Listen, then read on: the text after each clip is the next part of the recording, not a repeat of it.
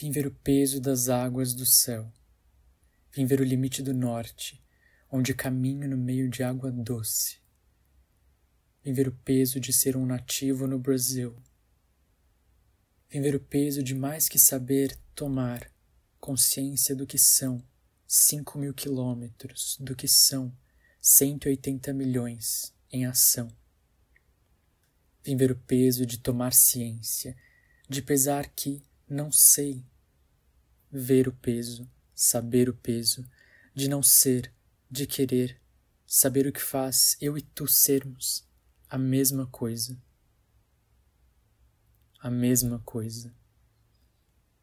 Vim sabor o peso do jambu, do tacacá, do taperebá, do Moruci, do Uxi, de Ananindeua, do Guamá, da maniçoba, do quarar, do sol, na chuva de saber.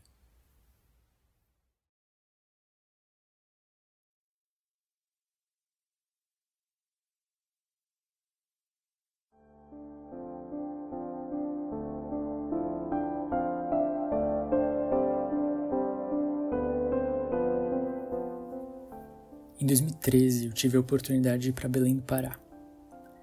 Eu nunca tinha ido para a região norte do país, eu estava muito animado, mesmo que fosse só por poucos dias e de certo modo a trabalho.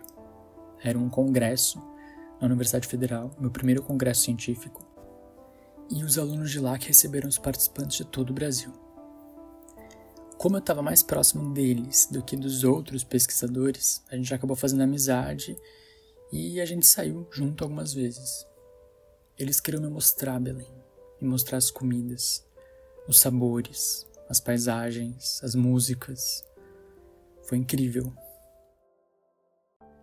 Eles queriam me mostrar tudo. Tudo. Como se eu fosse um estrangeiro. Alguém que não falava a língua e que nunca tinha visto nada daquilo antes.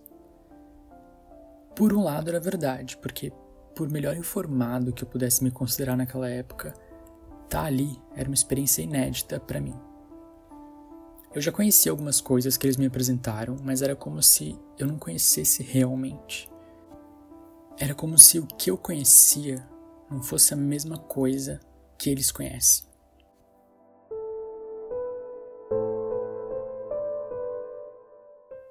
Eu sempre quis saber como seria ver o meu país com os olhos de alguém de fora. Mas depois de um tempo eu comecei a me sentir estranho, deslocado no meio do que me era familiar. Era como se toda aquela cerimônia tivesse me fazendo sentir realmente um estrangeiro. Como se houvesse um jeito de ser mais brasileiro que outro. Como se no fim eu não fosse brasileiro tal qual eles, meus novos amigos, eram. Ou pelo menos éramos brasileiros que vivíamos em Brasis diferentes e que não pareciam se conhecer.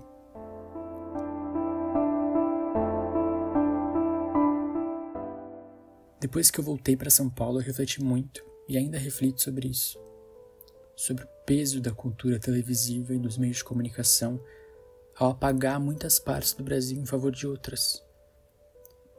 Penso sobre a hegemonia política da cultura sudestina mas a sensação de ser visto como um gringo no próprio país foi capaz de deixar tudo muito mais claro.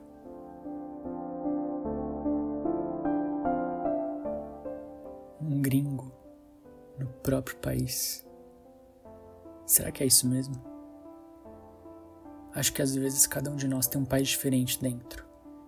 Cada um vive um país diferente um país do tamanho do nosso, com uma cultura tão diversa como é, não tem como ser um só, nem mesmo para quem nasce e é criado aqui. E isso é fascinante. Mas deve haver uma mínima parte que faz a gente ser a mesma coisa, né? O que será que é essa parte? São ideais, valores, uma língua, uma comida? É a cultura. Qual cultura? Ou quais culturas? O que faz com que a gente possa, no meio de toda essa diferença, ser igual em alguma medida? Ou será que não somos uma mesma coisa, e nunca seremos.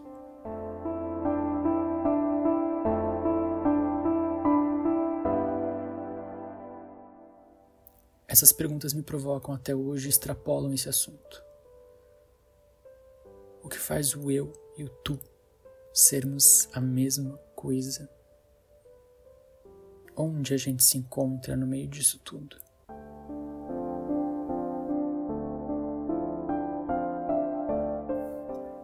Eu tinha planejado incluir outros poemas nesse episódio, mas acho que eu vou ficar por aqui. Vou encerrar somente com uma pequena curiosidade e uma última provocação em forma de poema.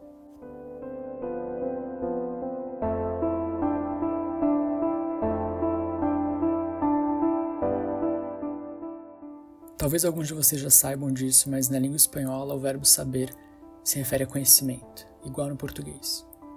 Mas também é usado para se referir ao gosto das coisas, ao sabor delas. E é um uso muito comum. Portugal também faz esse uso duplo desse verbo, ao contrário do Brasil.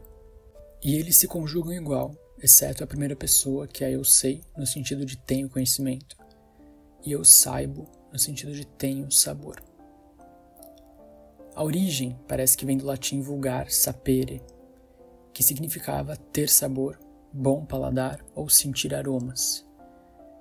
E o sentido de ter conhecimento viria daí, ao se referir ao ato de perceber o mundo com sentidos e, no fim, a intuição.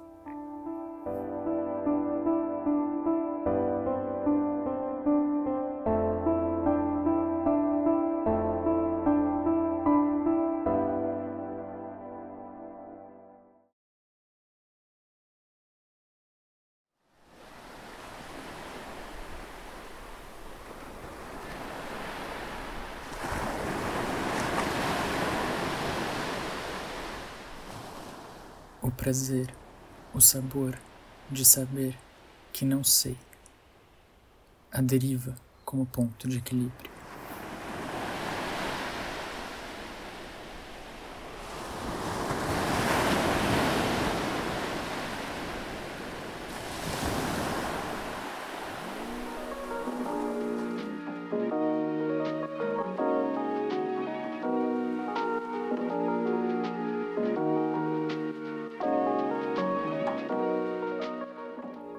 Oi, eu sou o Paulo e esse foi o terceiro episódio do Carta Poesia de Bolso para Viajantes Inacabados, um podcast que propõe a ideia de poesia de um jeito menos fechado.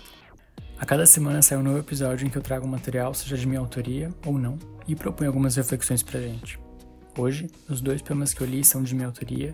O primeiro foi Vim Ver o Peso, de 2013, e o que encerrou o episódio foi Deriva, de 2014.